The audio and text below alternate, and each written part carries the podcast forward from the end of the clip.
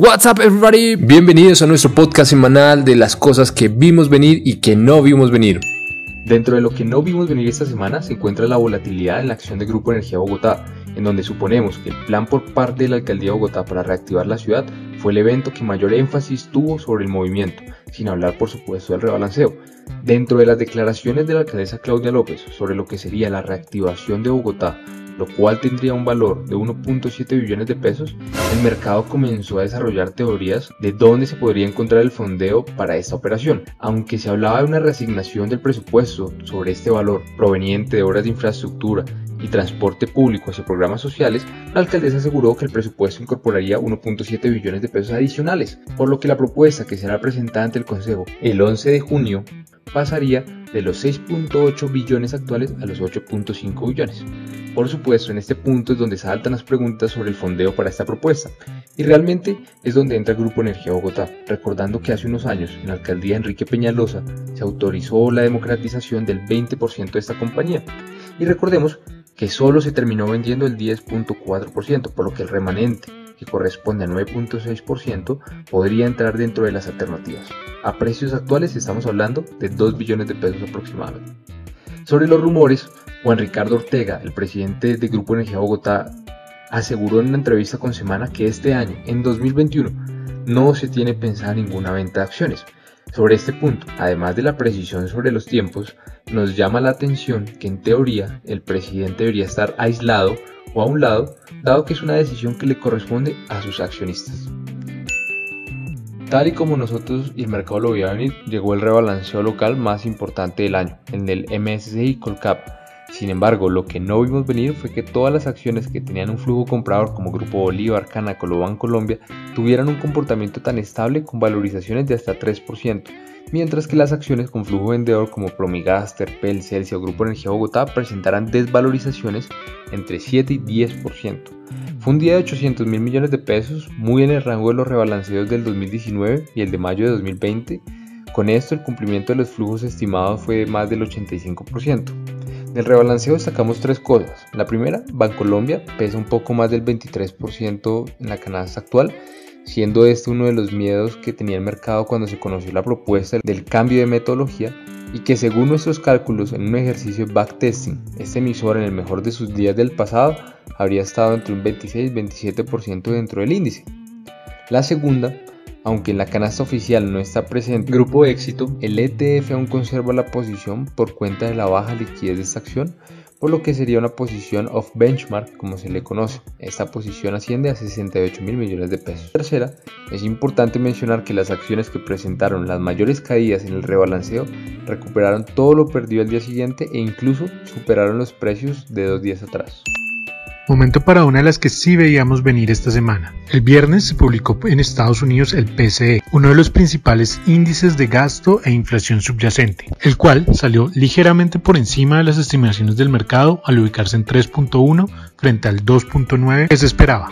Si bien el mercado parece ser alérgico a la inflación en este momento, el dato no tuvo mayor repercusión. Seguramente los analistas estarán atentos al dato de inflación que se va a revelar el próximo 10 de junio y el cual podría tener una mayor repercusión en el mercado que el actual PCE.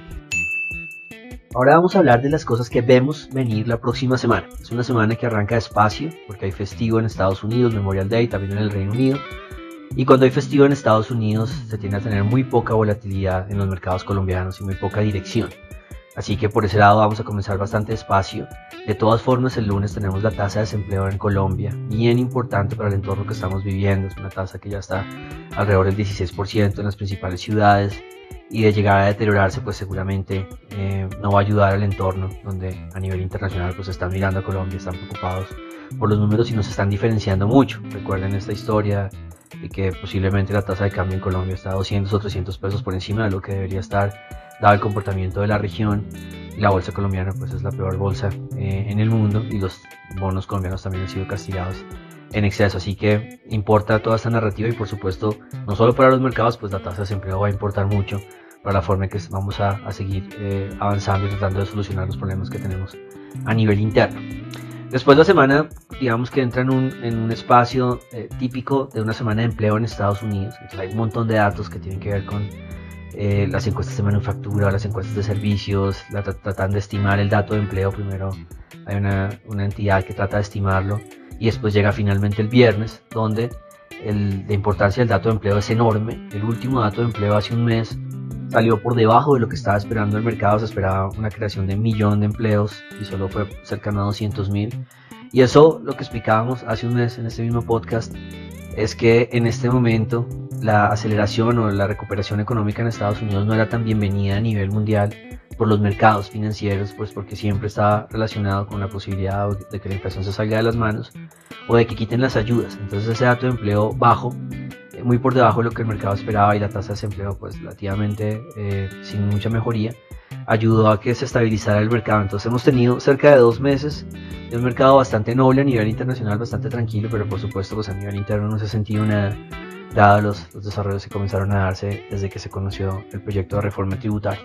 Es bien importante, en empleo se está esperando que la tasa de desempleo se reduzca del 6.2 al 5.9, que continúa la mejoría, y ya, ya, ya se sacaron los, el, la expectativa de millón de empleos, ya no la hay, se espera 650 mil nuevos empleos en Estados Unidos. Es un dato bien importante como les digo, todo lo que hemos sufrido a nivel interno eh, durante más de un mes eh, se ha dado con un entorno bueno a nivel internacional. Obviamente lo que no, no, quisiera es que se deteriore y el gran riesgo de este año de los mercados es un repunte o una aceleración muy fuerte en el crecimiento y en la inflación de Estados Unidos que obligue a quitar las ayudas que también eh, ayudaron a, a, superar pues el año pasado. Pues, nos colaboraron mucho para que el año pasado no se sintiera muy fuerte. Y finalmente, la semana la terminamos el sábado, ya eso le va a afectar a los mercados de, pues de, de la próxima, de la otra semana, eh, con la inflación en Colombia, donde pues va a ser bien interesante. Acuérdense que la inflación colombiana está al 1,95 eh, y comienza ahora a subir aceleradamente, no, no por los paros puntualmente, sin los paros la inflación en Colombia fácilmente iba a subir del 1,95 al 2,5 o al 2,7, o sea, iba a comenzar o va a comenzar en un par de, par de meses eh, en ubicarse por encima del, 3%, del 3% sin problema. Pero claro, con los paros hay un elemento adicional, por supuesto, que presiona muchos componentes, sobre todo el tema de alimentos, y puede hacer que la inflación, que en, inicialmente se esperaba, o por lo menos nosotros esperábamos, que rebotara muy fuerte y se acercara al 3,4 o al 3,5 en cuestión de 3 o 4 meses, pues se comienza a acercar al 4% gracias o, o debido a los paros. es un elemento importante que suma, por supuesto, siempre este tipo de cosas son temporales, quiere decir que pues el, el, mayo del próximo año ya ese efecto se quita, pero pues obviamente no ayuda al entorno que la inflación se comienza a acercar al 4% rápidamente y que eh, de alguna forma pues la, ayuda por parte del Banco de la República con tasas bajas esté llegando a su fin y se tenga que terminar antes de tiempo. Recuerden pues que eh, eso va o ha ayudado mucho a la reactivación económica. Nuestra visión en el, tema de inflación es que la inflación colombiana es completa, está completamente atípica y que de todas formas iba a hacer ese salto y que ojalá sea un salto que se mantenga por debajo del 4% porque la inflación de la región está en Brasil en 6, en Chile y en México al 5, en Perú al 3 y la inflación colombiana siempre ha sido mayor a la de chilena sin problema. Entonces, claramente algo atípico que va a hacer que la inflación colombiana se mantenga presionada tranquilamente eh, todos los, todo este año y todo el próximo.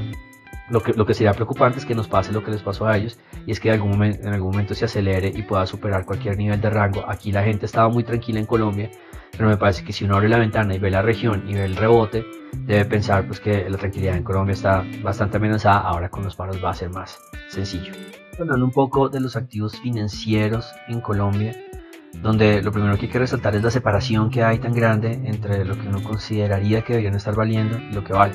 El mejor ejemplo es el dólar, donde si uno piensa en qué está pasando en el dólar a nivel mundial, está bajo. ¿Qué está pasando con las materias primas? Están bien altas. ¿Qué está pasando con las monedas de la región? Están bastante fuertes, están bastante sólidas y estables. Así que el dólar en Colombia, si no tuviéramos los elementos de la calificadora y los de orden público, debería estar más cerca de los 3.400, 3.500 pesos más por el entorno económico. Sin embargo, por supuesto, está, está, la incertidumbre, por un lado, de que en algún momento llega otra calificadora y eso significa que ya Colombia oficialmente va a perder el grado de inversión y eso implicaría unas ventas obligadas de algunos extranjeros, de TEDs particularmente, y por supuesto presionaría tanto a los bonos colombianos como al dólar al alza. Entonces, puede que haya algunos a la expectativa de eso, esperando que el anuncio llegue en uno o dos meses posiblemente de Fitch y no quisieran tener mucha exposición en Colombia antes de que suceda esto. O también, por supuesto, están quienes están viendo el tema de orden público y la, y la posible, digamos, reforma que se quiera desarrollar y prefieren estar fuera del mercado o fuera o con una baja exposición a Colombia a la espera de cómo se termina desarrollando esto. Para hablar puntualmente del dólar, eh, pero creemos que está sucediendo en todos los activos, las acciones están más abajo de lo que deberían, los testos están de pronto un poco más arriba de lo que deberían. Pero hablando del tema del dólar, eh, nosotros consideramos o pensábamos que para este semestre 3.400, 3.800 era un buen rango, que, de hecho eh, lo ha manejado bastante bien. y pensamos también que por encima de 3.900 primero debería ser temporal, si llega a suceder, debería ser algo que no es que se vaya a estabilizar ahí arriba, eh, sino debería ser eh, por, pocas sesiones o aunque bastante volátil. Eh, y segundo, las razones por las que nos imaginamos que el dólar pueda estar por encima de 3.900 sería o a nivel interno, por supuesto, que el tema de orden público giró para, para peor y posiblemente estemos replicando algo similar a lo que sucedió en Chile, digamos, donde las, las, las angustias eh, evolucionan hacia lo negativo, ahí resaltaríamos que lo de Chile fue corto, de todas formas. O sea, Chile duró tres meses, nosotros ya vamos para el segundo mes, así que eso también, como la parte positiva de ese escenario, que sería un escenario de estrés, es que es difícil que no se lleguen a acuerdos en, un, digamos, si, si tomamos esa ruta. Y la otra variable por la que nos podríamos imaginar un dólar por encima de 3.900, y vuelvo a insistir, no creemos que sea permanente eso, ese movimiento sería a nivel internacional eh, una inflación, por ejemplo en Estados Unidos, muy por fuera del consenso. La inflación está en 4.2 y por eso el dólar, digamos, de todas formas, eh, el dólar estuvo presionado parte del año, aunque lo que ha calmado al dólar es que la Fed dice que no le preocupa la subida de inflación y que está muy tranquila. Pero de repente una inflación en Estados Unidos que se suba dos puntos más, al 5, al 6, al 7, cosas que, que obviamente no están dentro de los escenarios, eso podría tener una, digamos, una implicación muy fuerte en el mercado de dólar que como ya dijimos, Colombia le cuesta subir, habrá gente que dirá porque el dólar no está en 4000, le cuesta subir porque es que todo el resto de dólar a nivel mundial ha caído. Entonces con que solamente Colombia se mantenga arriba ya está mostrando las preocupaciones que hay en el país. Eh, pero eso se puede solucionar de dos formas, por supuesto, o solucionamos nuestros temas internos y el dólar está a 300 pesos caro, es una, una, una solución eh, o no lo solucionamos y, se mantienen, digamos en, digamos, en estados de alerta alto y el dólar se comienza a subir a nivel mundial. Si el dólar se comienza a subir a nivel mundial, pues ya no vamos a estar relativamente baratos y, va, a comenzar a haber una presión más bien global. Y pues, nosotros creemos que si algo lo puede causar sería la inflación, pero sería una inflación muy por encima, digamos, de las expectativas del mercado. Como ocasión de la semana podríamos decir que nos inspiramos con la llegada del índice de Morgan Stanley a la bolsa colombiana. De aquí en adelante se va a convertir la madre y la guía de las inversiones en acciones en la bolsa local. Pero la verdad también es porque queremos mucho a nuestras mamás y de Día de la Madre pues escogimos a Juan Gabriel y su canción de 1990, Amor Eterno.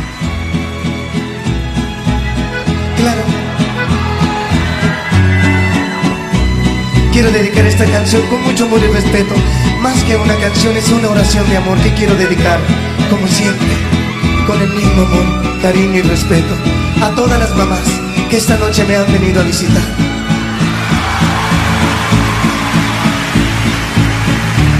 Sobre todo para aquellas que están un poquito más lejos de mí.